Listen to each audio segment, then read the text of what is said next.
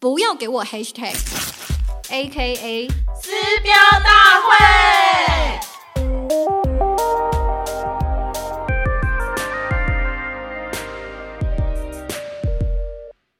Hello，大家好，欢迎又再次来到不要给我 hashtag A K A 撕标大会，我是东区社畜的 Bill A K A 标签拥抱者。Hello，大家好，我是很喜欢阿斯话题的阿斯，A.K.A 九年老手人妻，A.K.A Google 关键字狂热者。耶又再一次来到了我们第二季第二集了，刚才差点讲错集数。这一次，呃，继上次的学霸、啊，然后我们跨过了一个选举，发现我们上次讨论的学霸当上了市长嘞、真的，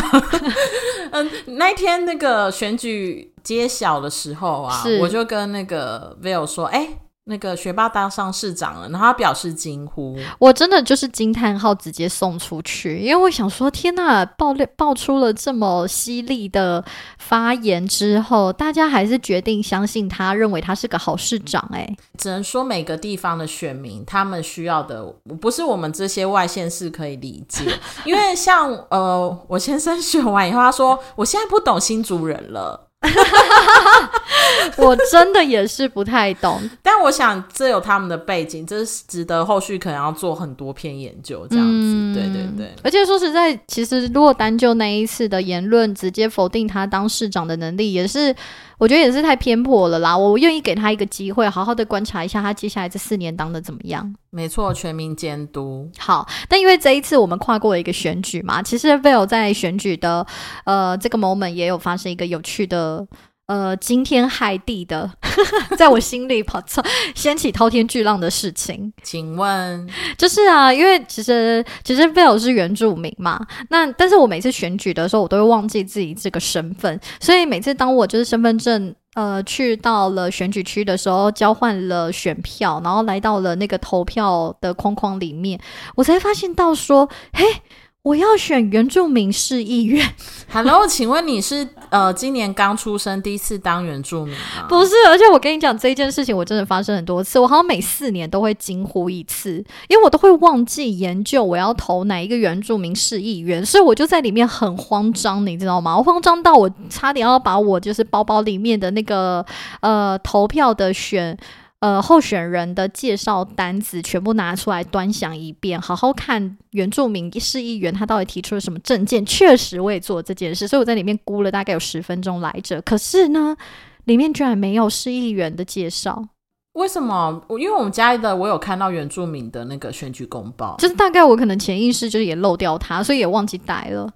最好笑的是那个 Will 跟我说，他其实前一晚上是花了一整晚在看所有议员的，就是各种选举公报的证件跟介绍，但殊不知他到了现场以后才发现自己是原住民。对，就是我 我前一天晚上所研究的所有市议员的证件，我还听了三小时的直播，每一个人都有十五分钟的发表证件的时间，我还。最后筛选出我最厮杀的两三位候选人，然后最后下定决心的跑去了投票所要投下那一票，结果发现我连选单都没有，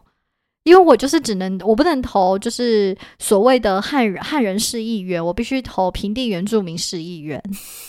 所以你的认同到底有什么问题吗？哦，我真的不知道，但我觉得我真的就是像阿斯有提到的，我真的是汉化太严重了，所以其实我骨子里面根本忘记自己有这个身份，所以我有这个权利可以投原住民市议员，为原住民的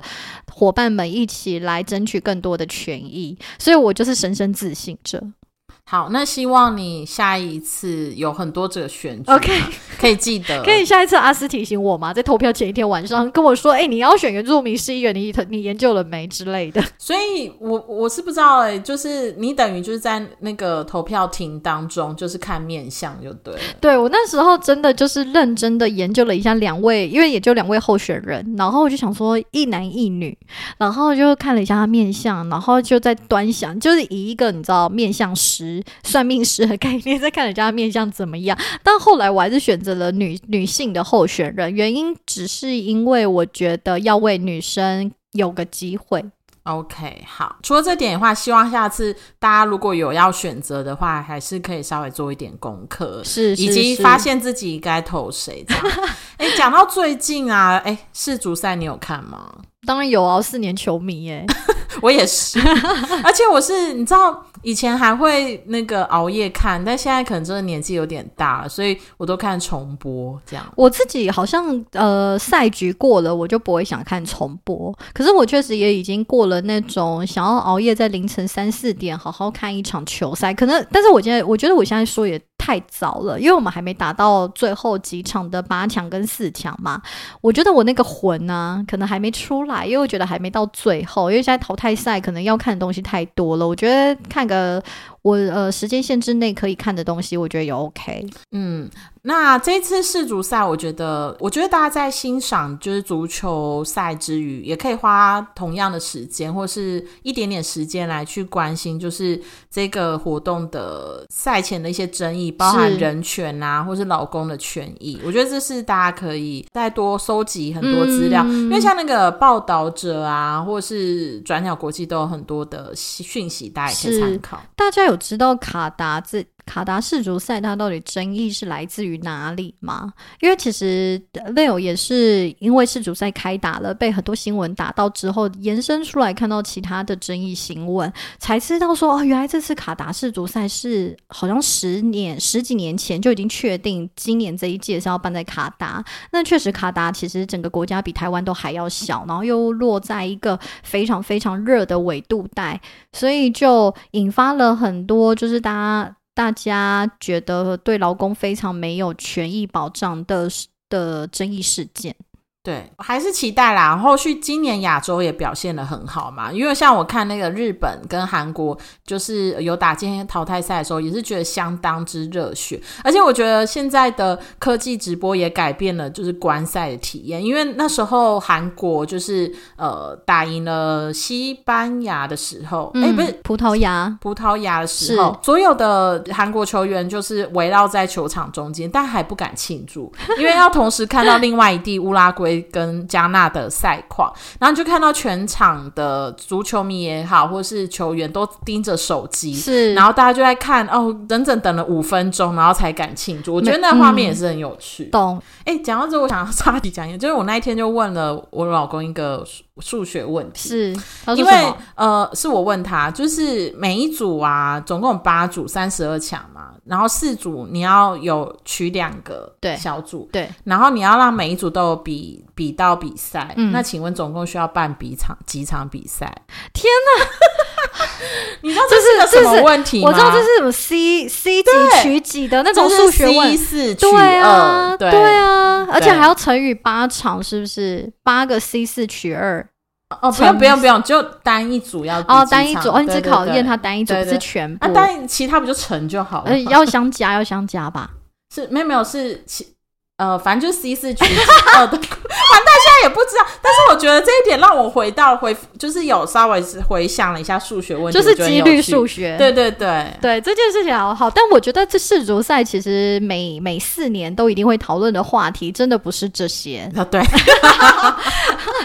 纯粹只是我们就是比较有深度，所以稍微代聊了一下这些话题。但最重要是不是？其实大家很 focus 就是世足赛的帅哥们。哦，那那是自然啊！我真的是不懂为什么足球员都会这么帅耶。对，我觉得跟他们脚都很那个腿型什么很用，然后身材也都很赞，这样对。然后我不知道大家对于运动员的身材有没有研究，可是我个人认为足球赛足球员的身材跟骑脚踏车的人的身材是有一个异曲同工之妙，因为他们都比较瘦长型，对，然后脚都像竹竿，可是形状很漂亮。但是足球员又比脚踏车员更厉害，是因为他们上半身的肌肉也是非常完美。我是觉得不用做这个比较了，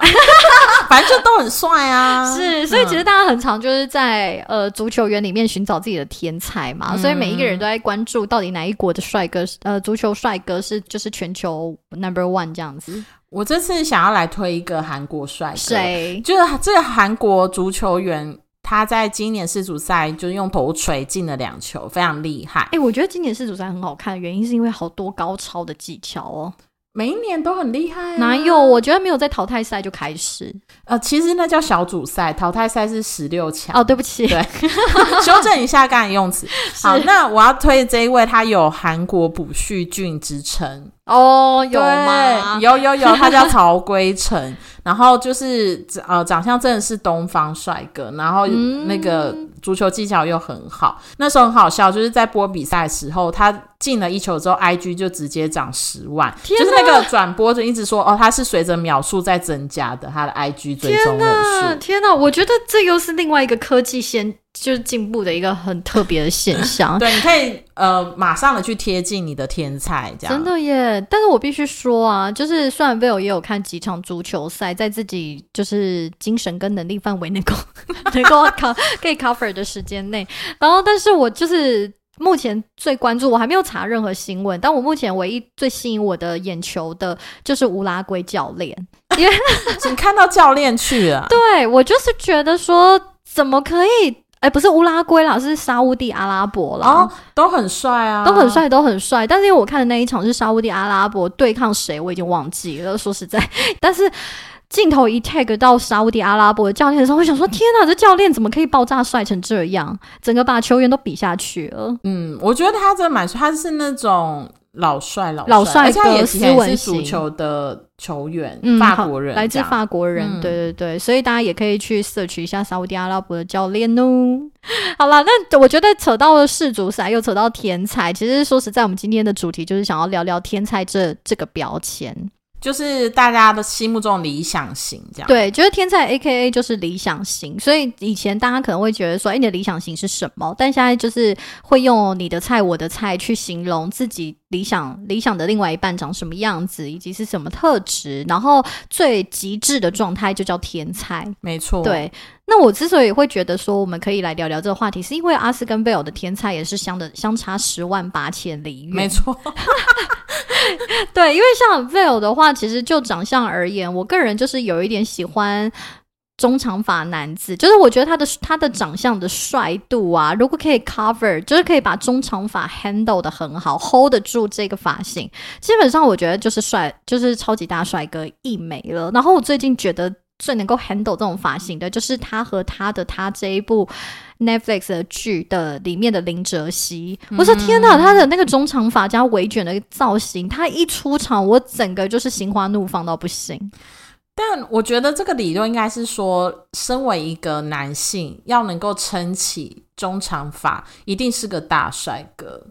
因为你知道普通人是没有办法撑起这种发型的，所以你这个根本不是你喜欢中长发男，可是你喜欢大帅哥。可是我真的要解释一下，因为我跟很多人去的去聊过，我是不是一个外貌协会的人，然后很多人也用了很多帅哥的照片来给我看过，但是。呃，我的基基本上我的朋友就是后来鉴定了一下之后，他说他觉得我我认为的帅哥不是世俗认为的帅哥，就是我不是所有帅哥都买单，有一种呃蛮狭窄的范围，所以其实很难找到我的天才原因，并不是因为我要找的是超级大帅哥，而是因为我定义成帅哥的那个范围非常窄，然后他有他存在在这个世界上，但是他也数量非常少，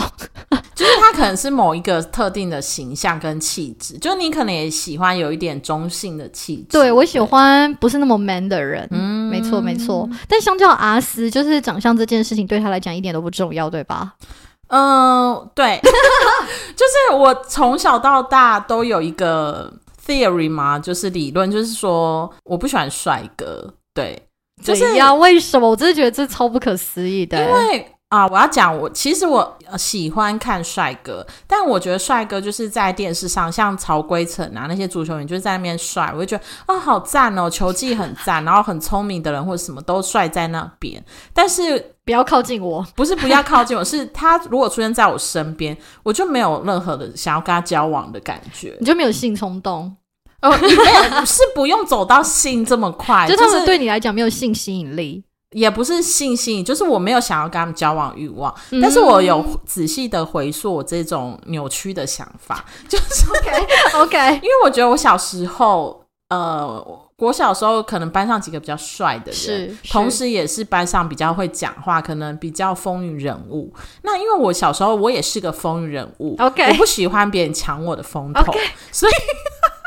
所以就是呃，如果通常帅哥他就是有可能会抢走我的风头，所以我就不喜欢他们。嗯嗯嗯，对，嗯所以就慢慢培养起来，就是哎、诶我对帅哥，我就会觉得他们油腔滑调，然后他们没有我，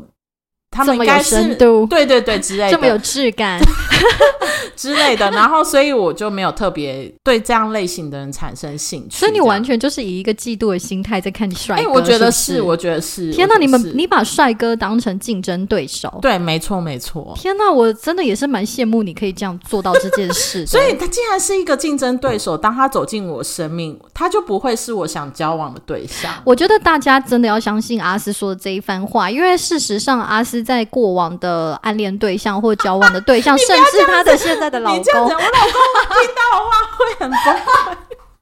不是啦，但是我要说的是，我大家可能会觉得不喜欢帅哥这件事情，在那边给我骗笑谁？对，但是我要是我要身为阿斯的十几年的老友啊，我真的是真真切切看过他这几年来喜欢过的人，嗯嗯嗯，你要解释一下吗？嗯，就是说他们的类型差异很大，那我长相好像也差差异大，所以大家都会说，哎、不太抓得住你喜欢谁，因为对我来说长相不是很重点。是是，因为我曾经跟我跟我先生说过一句话，然后他也是非常的气这样子，我就说，是什么我不知道，我就说，嗯、我觉得在我心中你的面孔是很模糊的，真的这件事他也跟我讲了很多遍，对，因为我觉得。呃，应该说，我非常会认每个人的脸，但是我觉得我喜欢的人，在我心中面孔不需要很清晰，我就是喜欢他这个人的氛围跟感觉。他他呈现出来的呃烟雾颜色，对，所以我觉得应该是说，我喜欢的人他是要有特殊的魅力点，然后他在我世界，呃，可能不能一开始就抢走我的风头。否则会马上被归类到挑战对象的部分。对对对对，哎、可是我记得你跟你老公初认识的时候，你老公根本就是一个文青，呃，文青甚至愤青的路线。他其实对很多时事或现象都有一个独到的见解，但是因为你本人也是这样子的特质的人，所以那时候既被吸引，可是你却同时没有产生竞争心态吗？哦，我刚才听到你这样解释，我就开始产生竞争心态，因为。因为你说什么，呃，他有独到见解，然后我刚才心想说有吗？有独到见解是我吧？好啦可怕这女没关系啊人好可怕没有，我的意思说，当然是因为他的兴趣跟我相同，而且我也真心觉得他的文采啊，或者是什么讲话都还不错啦。但是我的重点可能就是因为如果长相是大家其他人都会觉得哇，这个人就很赞，全部就会蜂拥而上。那我可能对我来说，我就会觉得有点抢走我的风头这样子。对，所以我个人天才是喜欢走那种低调但是有特殊魅力的男子。懂，就是要呃相进一步相处之后才知道他爱爱内涵光。啊，不会，因为我一开始就可以掌握得到。我天哪，我就是喜欢那种大家一开始无法发现的宝石。你果然有独到的见解。对对对，好，OK，好，因为说到天才这件事情啊，我觉得现在大家不知道怎么找天才啦，除了在路上随便乱看之外，但我我相信大家都不会否认，其实交友软体也是一个大家会去寻找自己理想型或天才的管道之一。那以 Vil 来说，因为我就是一个单身女子嘛，偶尔想要谈谈恋爱，我可能也会滑滑交友软体，然后我就发现了一件事情，我觉得在交友软体的机制面而言，我觉得它有，我不知道它是是故意还是刻意，但是。我忍不住的思考了交友软体如何塑造了对方在我心目中的形象。什么意思？就是我就是最近在滑交友软体的时候，发现有一个功能叫做兴趣标签，就是也是一大堆的 hashtag，就是它会在你写字界的时候，除了单纯的开放式问答之外，它还会有很多那种呃兴趣标签的选项让你去选。就是像什么喜欢打篮球什么？对，例如 hiking 啊，或者追剧啊，或者喜欢音乐，通常大家可能会很很 general 的兴趣就是这个样子。然后我原本也认为说，哎，兴趣标签不过就是秀秀自己平常的兴趣是什么。但是我在进一步的跟几个人 match 之后，我再看每一个人的兴趣标签，我就发现说，这个兴趣标签真是不单纯。怎么不单纯？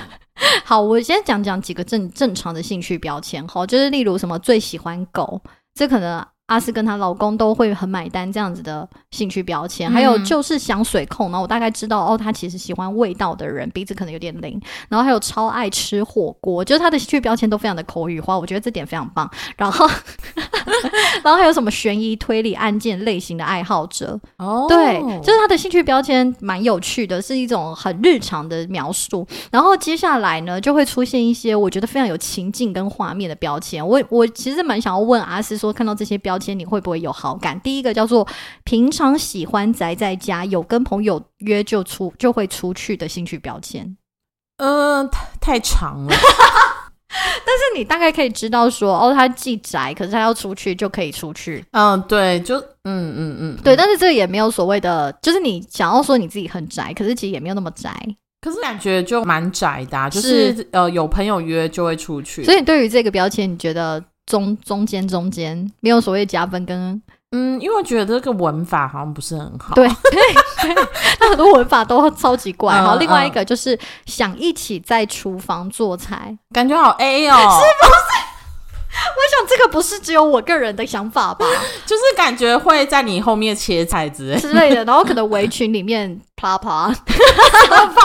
好烂哦，好烂的词。好，然后下一个是就算老了也牵手，牵着手吧。这是兴趣吗？这不是兴趣，可是它被列在兴趣标签之一。OK，我觉得这个比较就是很像为赋新词强说愁的感觉。为什么？就是有一种在在描述自己的感情观的感觉。对对对。其实我觉得比起兴趣标签，它这一个 hashtag 比较像是自己的感情观，而且他在感情观上面好像又塑造一种很想要白头偕老、与子之手。与子偕老的，那种就想要塑造自己，其实是很。可以很深情，然后不会变细水长流型的。对我自己的感觉是这样啦，那他可能也追寻这样子的爱情。嗯，然后下一个是遇到对的人就一起删掉账号吧，很社群，很社群的 hashtag。可是他也列在兴趣标签里面。那确实，我 match 到的对象有几个人把这个兴趣标签加入到了他的兴趣里面。哎，这很重要，因为大家不是很担心，就是在交友软体上看到朋友的男友或女友还在上。面这样子，没错，所以我觉得这个标签真的就是与时俱进。我觉得有这个标签的人，他真的是抓到了一个会让我有好感的标签。对，就是觉得哦，好，OK，那 OK，我放心的。对对对对对对对，好。另外就是还有什么辛苦创业的小老板们，嗯，对我觉得像这个标签，可能通常都会写什么创业家。嗯，我觉得如果很专业的用法，好像高大上的感觉是创业家，可是他写了辛苦创业的。小老板对，就会有一种我不是你所看到的光鲜亮丽的那种高大上哦，我其实是白手起家，然后我觉得是很接地气的这样。对，就创业家就觉得有点远这样。嗯，是是是，所以我就我就是会透过这样的兴趣标签想很多，然后你就开始在谱说你们两个的世界是不是一致？我觉得还没有到两个人的世界，我觉得比较像是我怎么透过这标签想象这个人长什么样子。嗯嗯嗯，对，就是会有一种嗯。引发很多想象的状态，然后另外我也发现一些我有一点害怕的标签，例如我不知道你会不会有，例如什么，嗯，只要在一起什么都不做就很快乐，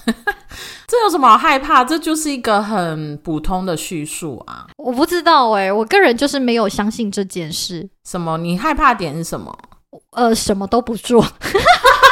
什么意思？你是觉得一定要做些什么才会快乐？对啊，我很，你知道，我个人就是算是当个小废物，可是我其实真的很害怕自己变得小废物，哎。哦，你是觉得两个什么都不做？可是我觉得他这一段并不是描述这个意思，他的意思应该是说，我们两个在一起，就算没有做什么事情，然后我们两个有空白片刻，我们都可以安心，然后享受这种空白宁静的时光。我觉得这句话意思是这样。我我觉得我觉得是，可是我不知道是我个人的毛病还是怎么样。我在是你个人的毛病。我就在看到这些标签的时候，他给了很多人，给了我很多的画面跟想象的空间，所以我也才因此而产生了很。多复杂的情绪，我知道你如果这个 hashtag 改成就是只要在一起就带你呃爬山玩水什么的就很快乐，你就 OK 对哦，然后什么都不做，我就好害怕我们一起当小废物。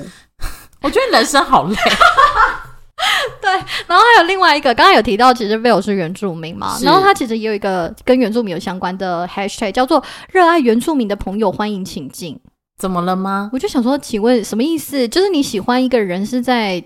嗯，就是在看他是什么国家、什么什么国籍或者是什么种族吗？没有，人家他只是很明确的要告诉你他 他很喜欢原住民，或者是呃，他本他可能本身自己是原住民，那他想要找一个同样的 hashtag，因为他现在感觉这一串就是现在交友软体上的 hashtag 不能走那么死板，你知道吗？不能只 hashtag 原住民，这样好像很奇怪，所以他就多了一些叙述，说热爱原住民的朋友欢迎请进，所以他并没有说 hello，我是一群好像对了原住民会流口水那种，并不是，它只是一个就等于原住民在嗨是是，我就我就是也是一方面觉得自己是不是想太多，就是自己有病的部分，可是我二方面我也有想到你刚才提到的这些可能性，所以我还是以一个什么人性本善的概念去看待这些 hashtag。然后我也要跟大家说，这些上面所刚才提到的 hashtag 是来自于我所有 match 对象所发生，它不是专指描述其中一个人，它是所有人的集合体。是那因为我有这样子的 hashtag 的发现，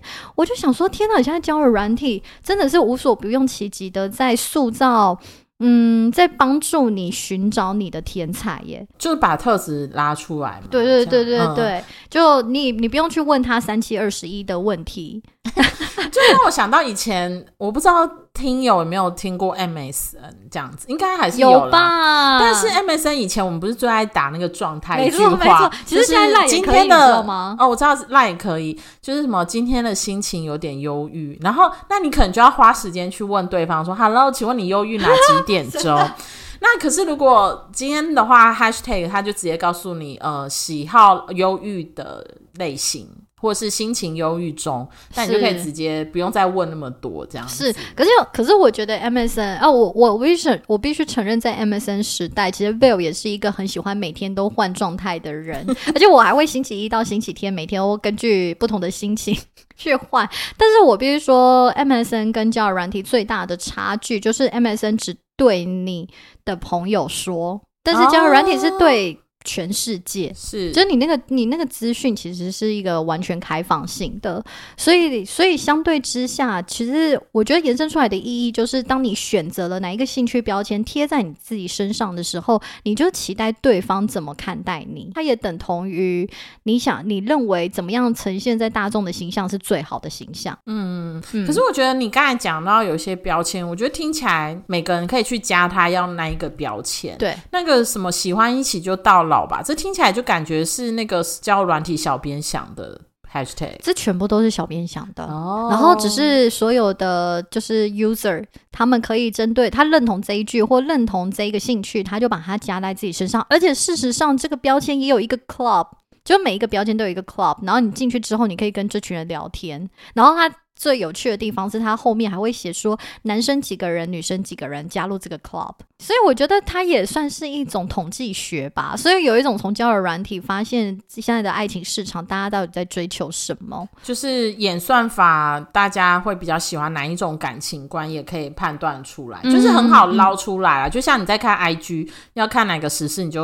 呃按哪个 hashtag 一样。嗯嗯，但是我就是也忍不住的比较负面思考一点是说，如果懂这样机制的人，他其实本人不是长这个样子，我是说他个性不是长这样，但是他可以透过这个兴趣标签塑造成自己是对方天才的样子。那是自然呐、可是就以前我们也可以骗说我我我是呃多瘦多高的美女啊，这不都一样吗？对对对，所以所以我还是要就是说，如果我们想要在交友软体里面寻找自己的理想型或天才的话，就是还是要多聊聊啦，不要被这些兴趣标签就一昧的相信他是自己觉得最优质的对象。嗯嗯嗯，应该还是要再往下聊吧。有谁会看兴趣标签就中了？很难说啊！我记得我曾经很很夸张的地方是，我 match 了一个人，然后我就发现他的他的长相跟他的字界，还有他的兴趣标签都是完全符合我最想要的状态，我就马上去跟我的室友说：“哎，他真是我的天才诶，我居然直接 match 到他了。嗯哼，不是，我跟你说，就算你 match 到你，你要继续往下是聊当然当然当然对啊但是对，但是我就是同时也会在疑惑说是不是真的这样，所以哦所以才会有这样的发现，然后就发现兴趣标签是很有趣的事。好了，就是讲讲了这么多兴趣标签，我们刚才有提到，其实阿斯跟贝尔的天才就天差地远嘛。可是也发现说，诶，在雕软体里面，呃，在创造天才这个这个形象的时候，他也创造了非常多新的 hashtag。然后这新的 hashtag 其中有阿斯跟贝尔都共同寻找天才的特质，你知道是什么吗？不知道，就是我们两个人，其实理论上，在我们在我们认识这么久的时间，我们通常会讨论到我们喜欢的对象的时候，我们都有一个共识，是我们喜欢聪明的人。有吗？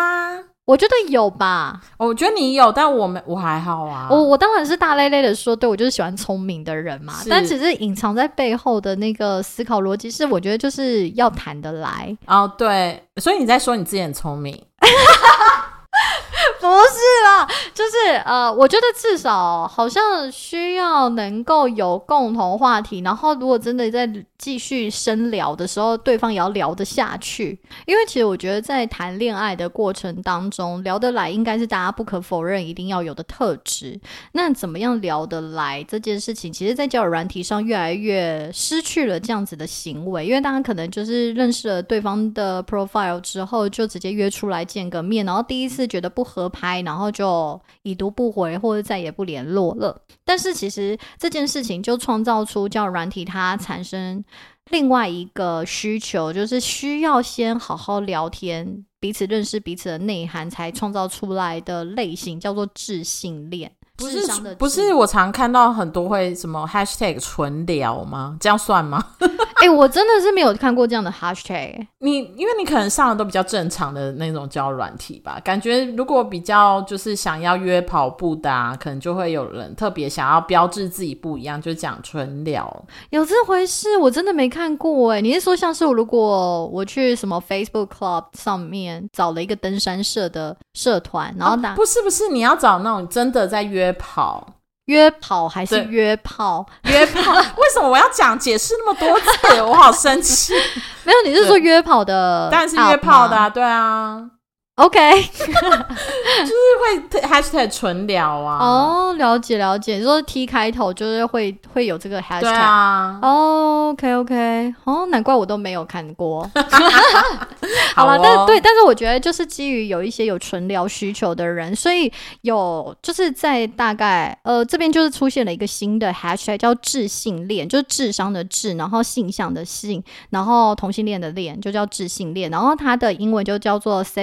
sapiosexual，就是所谓 sapio 是拉丁文的 sapien 的，也就是智商的意思的拉丁字。然后跟 sexual 创造在一起的合体词就是智性恋，嗯对，这算是一个蛮新的名词。是什么意思啊？它其实就是说，呃，大家其实都很讨厌炫耀聪明的人，可是你自己如果在寻找另外一半或让你心动的对象的时候，你却往往比较偏向呃比较聪明的那一个人。就是会觉得聪明是一个吸引力，然后对哦，对，就是可能我喜欢这个人不是因为他是男生或女生，而是因为他够不够聪明，这样是、哦是，但是其实大家都讨厌别人在炫耀自己很聪明的简直，就像可能 Vill 常常大咧咧说我就很聪明啊什么叭叭叭，那可能有人听了我们的节目之后就超级讨厌 Vill 你这是你的担心吧？对，然后然后他就觉得说也没多聪明，还在那边自我炫耀什么的。其实每个人都很讨厌这样的行为，可是你可能在呃，就是你的爱情雷达里面，对于那一种潜移默化就不自觉的散发出自己可能内在很有内涵或者是很有知识学养的人，忍不住就会被他吸引。这种通这有这种偏向的人。就会被就会被称之为智性恋，因为可能比起长相或者是比起个性，你好像更喜欢他的脑袋。所以你是说这个词是是怎么出现的啊、它要用在哪里？嗯嗯，它其实在它其实最早出现在一九九八年的网络用语。那它之所以会红呢，其实还是因为二零一四年有一个交友软体，呃，是国外的，嗯然后它其实。把智性恋这个选项啊，当做呃呃，他把智性恋这个 hashtag 当成其中一个选项，就是大家通常上交软体一定会去选择你要找的是女生还是找的是男生，因为论我是女生嘛，Bill 是女生，所以我找的是男生的话，我就是异性恋；那我找男女生的话，我就是同性恋。然后他。除了找男生女生之外，他还多了一个叫做智性恋的选项，嗯，所以他就多了一个新的选项让大家去选。那如果 Will 选择了智性恋，那我可能就会跟其他选了智性恋的人配对在一起。那相对之下，我们可能都是一个比较喜欢先聊、先纯聊，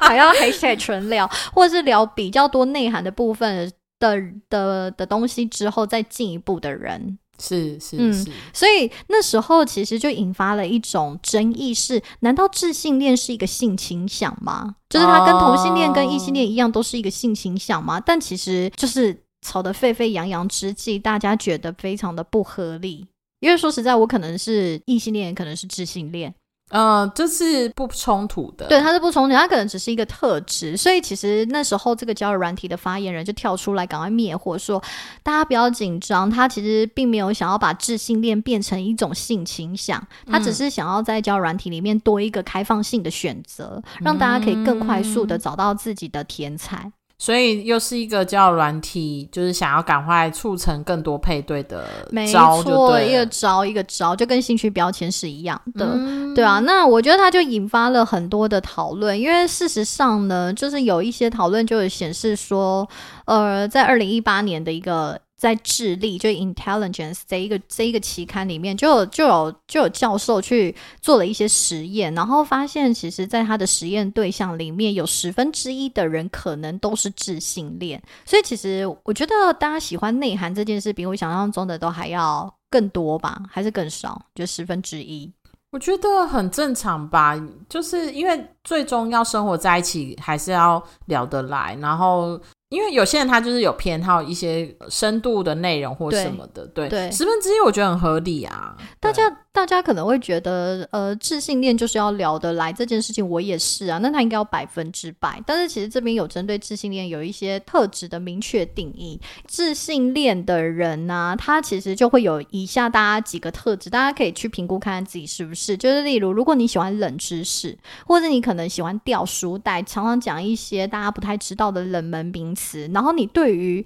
对方讲得出一些自己不知道的名词而感觉到他非常有魅力的话，其实他就是就是一个特质之一，就是你可能是我觉得我完全是，因为我是 Google 关键字狂热，你是啊，所以我才说我们两个人都对智，我都我觉得我们两个共同的天才特质就是我们都喜欢聪明的人嘛。那我有可能最喜欢就是 Google 吧，我想。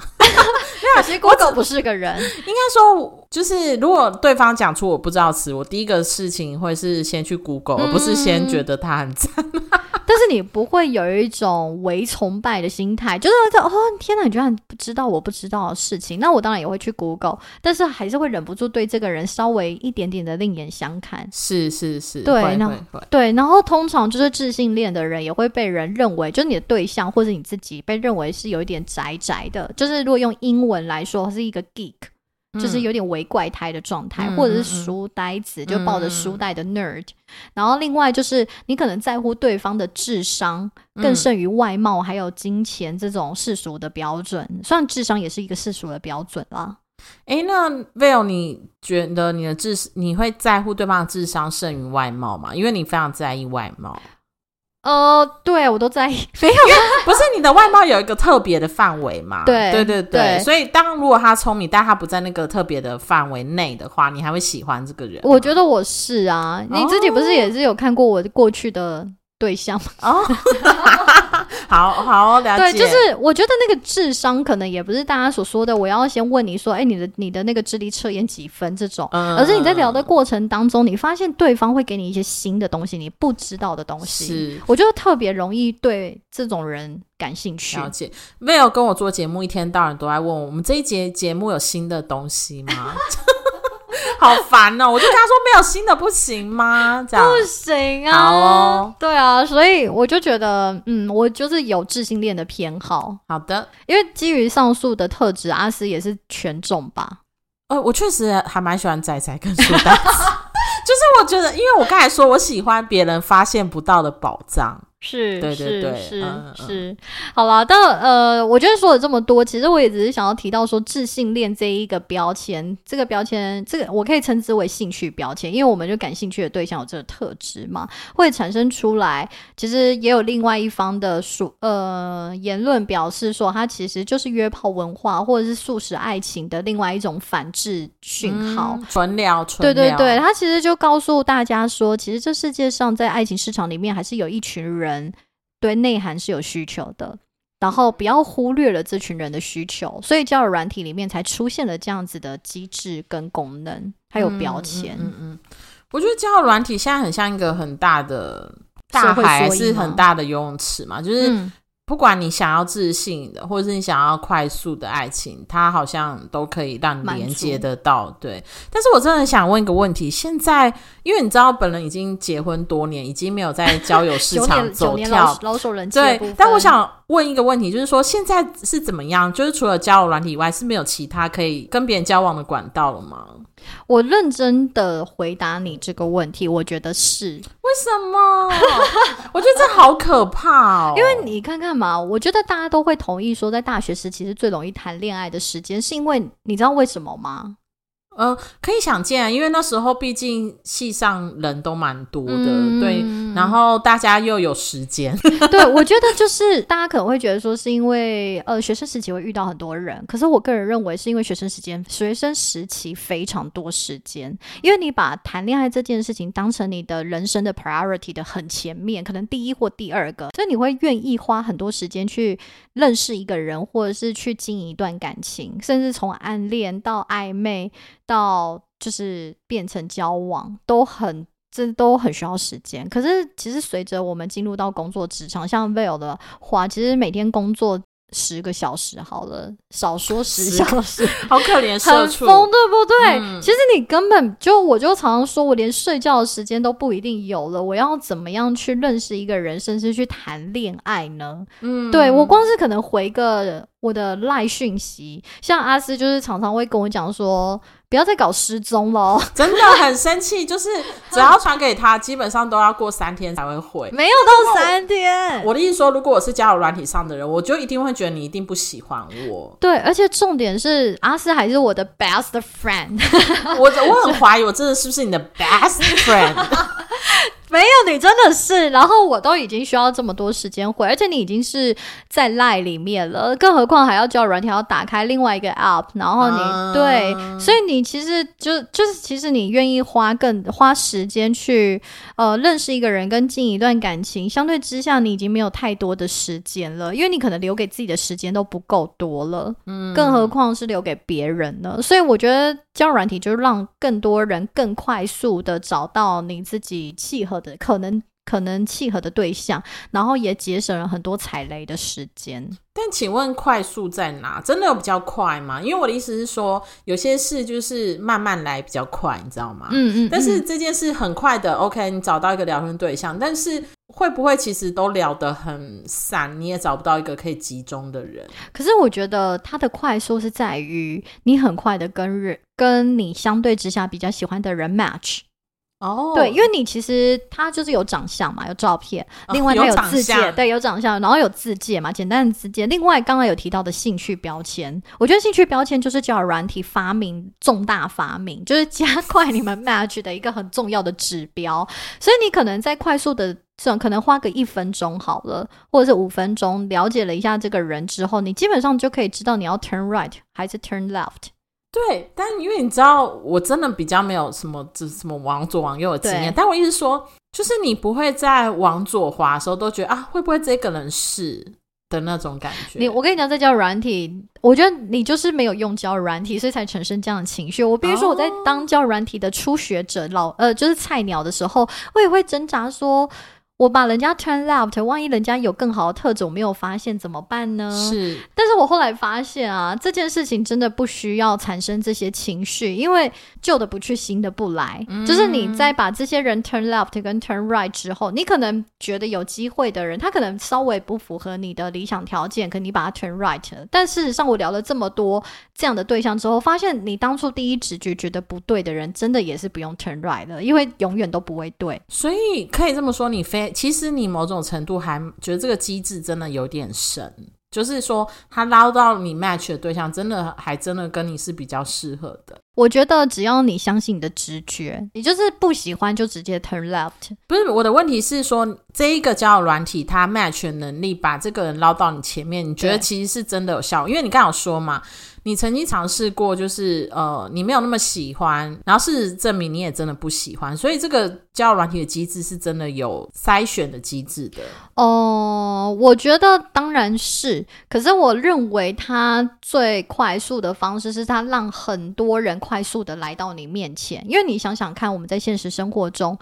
我身边所看到的人，除了我的同事之外，就是我已经认识过的朋友。但是你对这些人如果都不感兴趣的话，你要去认识新朋友，其实是相对很花时间跟很困难的，它门槛很高。可是，在交友软体上，你不需要花时间，也不需要有门槛，它马上就出现在你眼前了。你可以用短短的几秒钟时间就确定自己要或不要，所以它相对之下比现实生活中认识一个新朋友都还要快很多。那请问你有尝试过不是交友软体的交往管道吗？因为我印象深刻是你曾经跟我说过，你就是你有参想要参加过，因为我们记得我们在中央空调第一集的时候有推荐大家参加运动社团，哦是，然后你也有参加过登山社，但你跟我说你连搜寻都觉得花时间，对。就是我试图的想要去搜寻一些运动社团，可是其实说实在的，运动社团可能在 Facebook 的社团很多，可是你其实真的还是要需要花时间好好筛选，而且你进去有一个门槛，你要递出申请表之类的。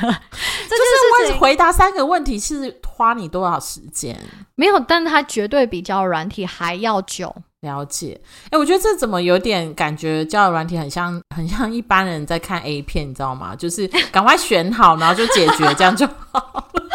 然后就不喜欢就把它关掉。这样，可是我真的觉得是，哎，我觉得当人的时间变得很稀有的时候，交友软体真的是最佳解法。因为你想想看，我打开 App。天菜真的不用大海捞针，他可能你划个十下二十下，你就马上看到一个长相很符合自己条件的人，然后你可能稍微往右滑，就是你可能看到一个不错的对象往右滑，你马上就可以聊天了，只要他跟你 match。所以你每一天滑都至少会滑到一个你觉得还 OK 的对象。呃，我没有这个 KPI 哦，但是我会觉得你把它讲的好像很神一样。我觉得这件事情是真的可能发生的，因为如果今天稍微不严格一点，我是说我对我。呃，match 的对象没有那么严格的话，其实我真的随便乱右滑，我就会 match 一个哎，因为大家也会说交友软体里面就是僧多粥少，就是女生通常都比男生还要少，所以其实女生被 match 的几率也比较高，嗯，对啊，那就变成说，其实我只要我只要感觉到无聊了，嗯，或是可能想要找一个对象聊聊的时候，我可能只要往右滑，我可能马上就可以聊天嘞。哎，那如果我今天也不想谈恋爱，我只是想要有人跟我聊天，其实交友软体也很适合，不是吗？是啊，是啊，所以其实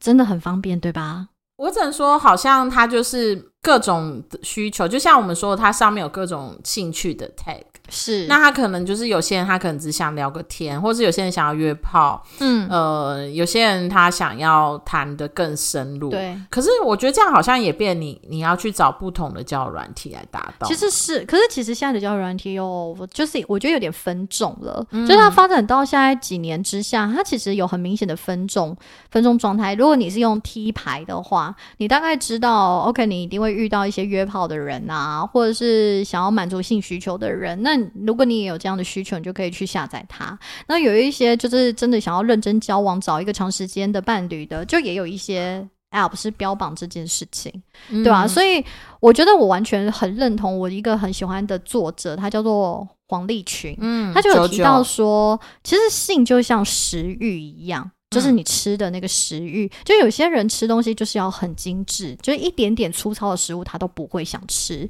但有些人三餐可以吃泡面。嗯然后他也觉得吃泡面无所谓，所以这时候吃泡面的人可能就去用叉叉牌，嗯然后想要吃把费的人就去叉叉牌，想要吃高级料理的就去其他地方。觉得想要自己煮的，就在现实中找。哇，我觉得自己煮的话，真的现我我我承认有些人想要自己煮，可是在现实真的好难找。了解，对啊我听到了，就是单身者的绝望声。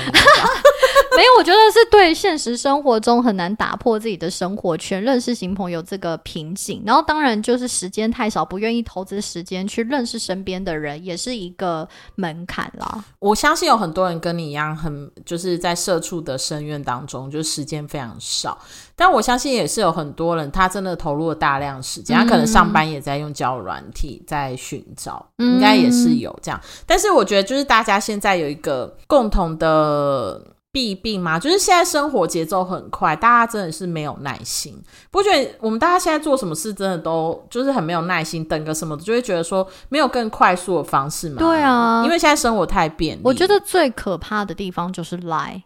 哦，对，我不知道为什么全世界的人都以为敲了赖之后就要马上回复，这是什么意思？对，就像我每次敲了 Veil line 以后，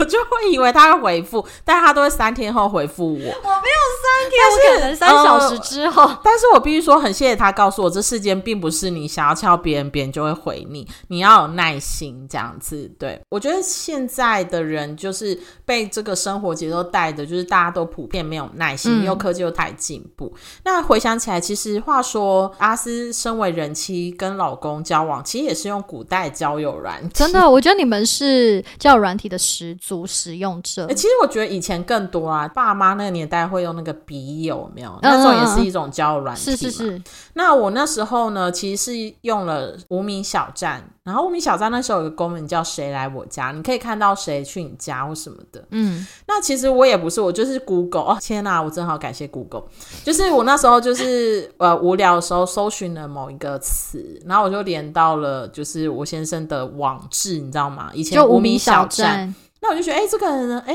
写的好像不错。那他在最底下竟然有留下他个人的 MSN，你看他就是在钓鱼。那我们加了 MSN 之后，就开始有一搭没一搭聊嘛。那也是看一下每我以为你们一开始就就是像交心一样的大啊，没有我觉得我老公很难深入哎、就是他也就是一开始就跟你爱聊不聊嘛，嗯。就我就说我喜欢瑰宝，就是你知道别人发现 是是是是是，那加 MSN 之后就聊了一聊以后，那聊了可能三四个月之后，然后我就我忘记谁开始，反正就是有开始要通信，你知道真的是手写信。OK，我们是用了非常古老的方法，对我觉得你们好浪漫哦，对，我觉得是蛮还不错。那就是老派法，对，然后半年的通信又通了半年，你看这已经九个月过去了。你们真的很有耐心。对，真的九个月过去以后也还没见面，然后那时候我就开始，其实，在聊天的时候，我就一直就是心情会小鹿乱撞，会觉得啊，刚刚聊想说，哎，那之后我们会不会交往？你知道吗？画大饼，画蓝图，是是，一定会就喜欢一个人，就是会这样。对，然后就会觉得说，哎，可是因为你又不知道对方，然后你也跟他完全中间没有其他认识，所以你们那时候完全没有交换照片。呃，都是间接的，就是他发在网站上的照片，我会看到我 OK 然后不会互传，那就有很多不确定嘛。然后你看，都已经九个月过去了，也没有什么下文，就会觉得啊，对方应该是不喜欢我，嗯所以导致于我就已经花了这么久时间，还是没有什么下文，然后就想要封锁，所以后期就常做一种就是封锁两天解开。哎、可是我我有问题，嗯我有问题。请问，所以你是在什么样的状况底下封锁完之后又想要解开？是怎么这样子说服自己再解开的？就是觉得封锁当然是想说，好，我要放弃这一段了。对这个心情我理对解，，但解开就是觉得我放不下想要打开看看他有没有传什么给我 的一种心情，这样子。对，然后后来反正到最后，终于哎，幸好我老公他就是可能他在忙还是什么，他后来就有约我要见面，对，那才有后续。所以我们可能花了一年才终于见到。是真的 真的。对，那可是我觉得这种老方法、有耐心的方法的好处，就是我们俩真的很认识对方，嗯，所以我们可能见面没有多久就交往了，因为真的前面已经聊太久，你知道，这真的是自信恋。我我我非常现在确信我是自信恋，因为我根本没有看到对方的样子。真的你完全没有在乎对方的外貌特质什么的、欸。真的，因为我真的不 care。我觉得老方法好，就是说你还是需要花耐心，就算你交友软体，你可能还是最最后你们终究要走到现实嘛。嗯，那我觉得跟以前不一样。你看以前我们是打一整篇网志，所以你去看的时候，你可以看到这个人的想法，然后这个人的文笔或是嗯语句。可是现在没有，现在只有 hashtag 哦，就是我们节目的主题，还不要给我 hashtag。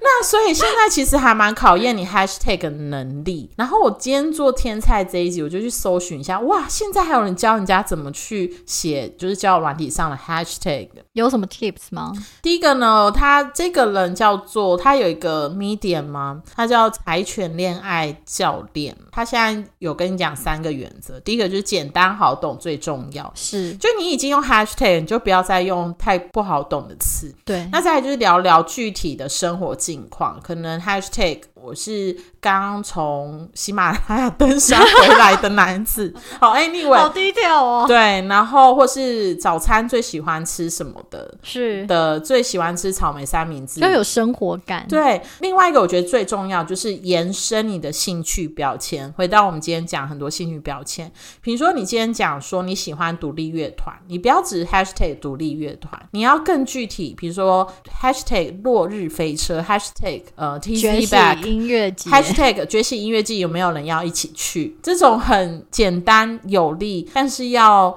很具体。对，越具体越能帮助你找到。所以我觉得现在的人真的需要听我们的节目来找到 hashtag 的能力，才能找到你的天才。真的真的，可是我我我还是必须说，因为 hashtag 真的就是也是一种嗯，在短时间内先认识你的第一眼，对第一个印象，所以它其实能唯一解决的，真的就是加快时间这件事情。它就很像交友的，很像应征工作履历，但是用在交友上嘛。嗯，没错没错，呃，我觉得 hashtag 就是一门学新的学问啦。嗯，我觉得 hashtag 还是比较适用，就是说它怎么走到你的 match list 上，是对，但是它没有办法帮助你后续的聊天。嗯，啊真的真的，嗯所以其实就会有人发现说自己交友软体越玩越痛苦这件事情。怎么说？嗯，最新的那个国际性的健康期刊就有提到说。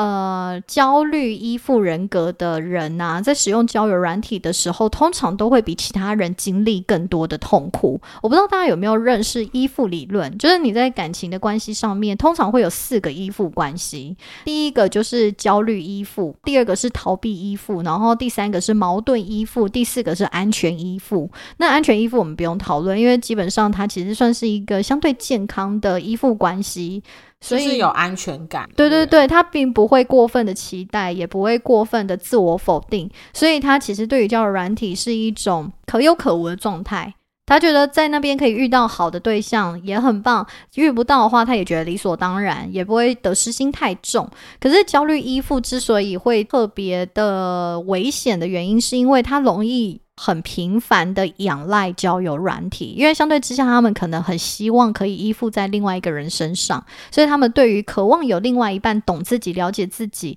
时不时的自己有需求的时候，就有另一半来 cover，是一个有很严重的需求度。那当交友软体认识的人，你还没有一个很长时间的感情基础，你就希望对方做到这件事情，其实是很难的，所以就会变成说这些期待都会落空。那一落空之后，焦绿依附的人就会产生很多负面的情绪，然后开始说自我否定，是不是自己不够好啊？还是对方真的很差？然后自己常常遇到渣男，这样子一个很负面的结论。但事实上，可能现实状况并不是这样。就是等于好像把交友软体上的生活直接等同于现实生活，真实遇到的那个人的嗯状态，就是你可能过分的期待，或者是过分的相信交友软体提供给你的资讯，那我就会觉得有点危险啦。其实我觉得就是跟一般使用社群软体很像，就是有些时候你确实有时候你会越滑越焦虑，就是你好像想知道什么讯息，嗯但你滑着滑着，其实并没有更多的讯息，或者是说滑着滑着看到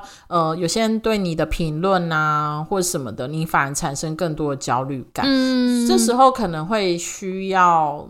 先远离一下交友软体吗？还是我觉得，我觉得是啊。我觉得如果说你交友软体越滑越痛苦，好了，因为其实像 Will 也曾经有一段觉得怎么滑都滑不到自己想要的，因为我觉得 match 之后跟我在看条件的时候是有落差的。你说 match 之后聊的感觉不太对对对，聊的感嗯觉跟我看讯息的感觉不太对，所以我都会有一种我滑到也未必是有用的。嗯，对，但是我后来就是发现说，这可能就是自己太过于期待交友软体可以带给自己呃好的对象这件事，但事实上他本来就没有这样的责任跟义务，事实上他也只是提供一个新的管道让你去认识新朋友而已。嗯对，所以其实不要过分的期待你 match 到的人，还是要花时间去了解他。也要了解你自己到底在追求什么样的关系，就你到底是喜欢吃把费呢，还是喜欢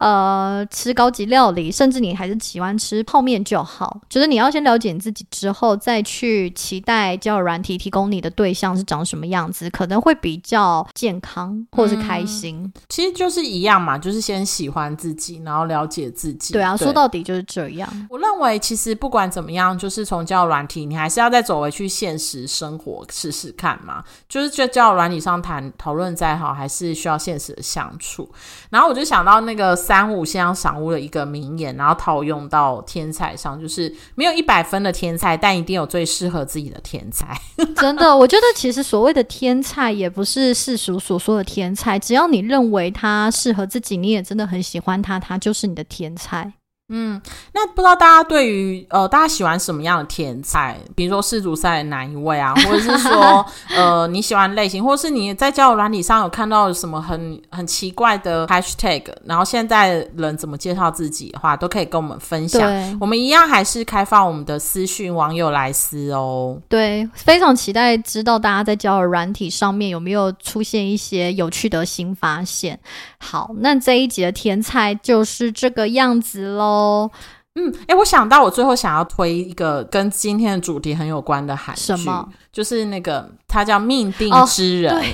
对这部韩剧很有趣哦，她是一个雅斯伯格症的聪明女生，她去发明了一个社交软体叫做 Somebody，对，然后她在上面找到了一个很 match 的对象，是她自己发明的软体，然后她用这个找到，然后那个人是个杀人犯，他们俩之间的故事。你觉得这样破梗会影响大家的不会，因为他一开始就讲。OK OK，对，那这部韩剧很有趣，呃，听说是蛮冷门小众的，因为蛮阴郁的，但是。还是觉得很有趣，跟大家推推。嗯，也许你可以看了之后重新思考一下自己的到底要的是什么样的感情状态。好，那就欢迎大家加入，不要给我 hashtag A K 私标大会，我是阿斯我是 Vil，我们下个月见，See you，拜拜。